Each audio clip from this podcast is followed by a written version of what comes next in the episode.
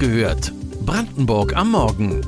Euer tägliches News-Update von mods.de und lr.de aus der Region.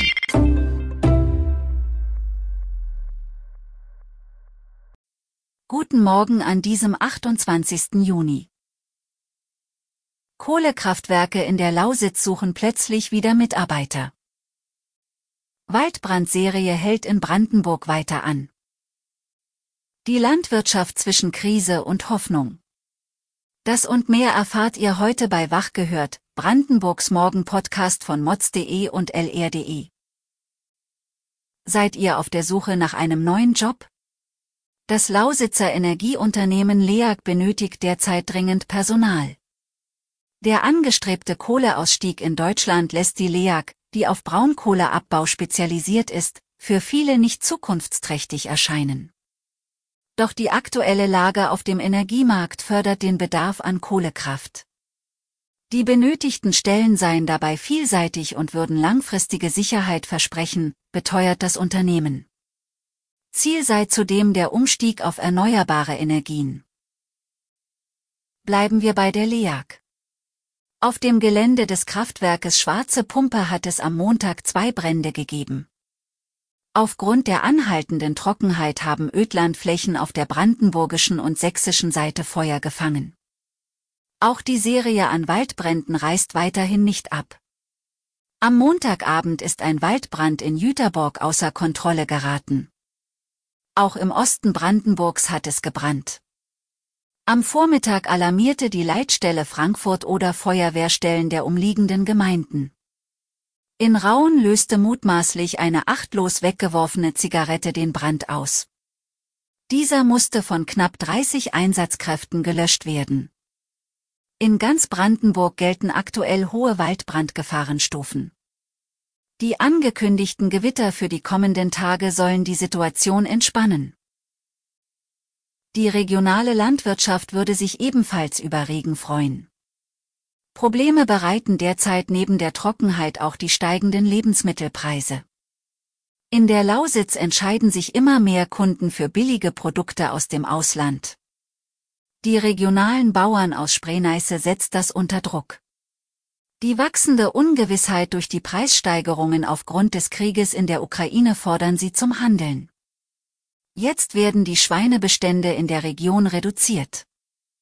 Doch neben den Sorgen in der Landwirtschaft entstehen in Brandenburg neue Perspektiven. Ein Unternehmen aus Rüdersdorf arbeitet mit vertikaler Landwirtschaft in Innenräumen. Dort werden verschiedene Obst- und Gemüsesorten angebaut. Aufgrund der Überdachung können sie das komplette Jahr über geerntet werden. Die abgeschirmte Aufzucht ermögliche den Pflanzen ein entspanntes Wachstum. Heute wird das Urteil gegen einen vermutlichen Wachmann im KZ in Sachsenhausen erwartet. Dem 101 Jahre alten Mann wird Beihilfe zum grausamen und heimtückischen Mord in 3518 Fällen vorgeworfen. Laut Ermittlungen war Josef S. von 1942 bis 1945 in Sachsenhausen eingesetzt. Der Angeklagte bestreitet dies jedoch. Alle aktuellen Entwicklungen in dem Prozess erfahrt ihr morgen auf mods.de und lr.de. Morgen startet das Fusion-Festival in Neustrelitz in Mecklenburg. Solltet ihr dabei sein, dann solltet ihr euch genau überlegen, wie ihr anreist. Denn bereits jetzt wird eindringlich von der Anreise mit der Bahn abgeraten.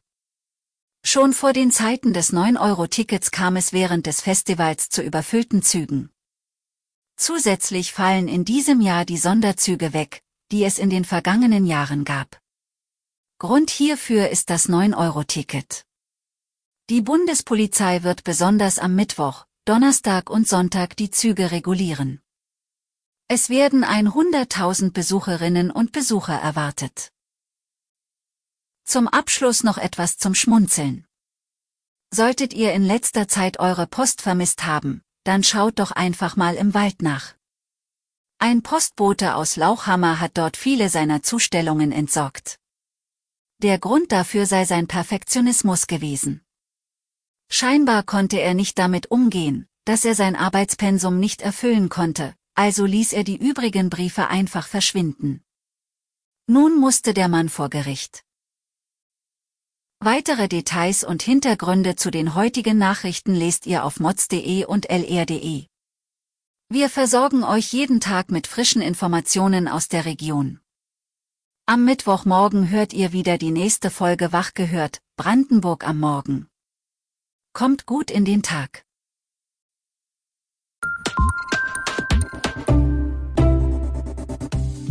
Wach gehört. Brandenburg am Morgen ist eine Produktion von mods.de und lr.de. Wir freuen uns auf euer Feedback per Mail an wachgehört.mods.de. Ihr findet uns auf allen bekannten Podcast-Plattformen. Abonniert uns für euer tägliches News-Update.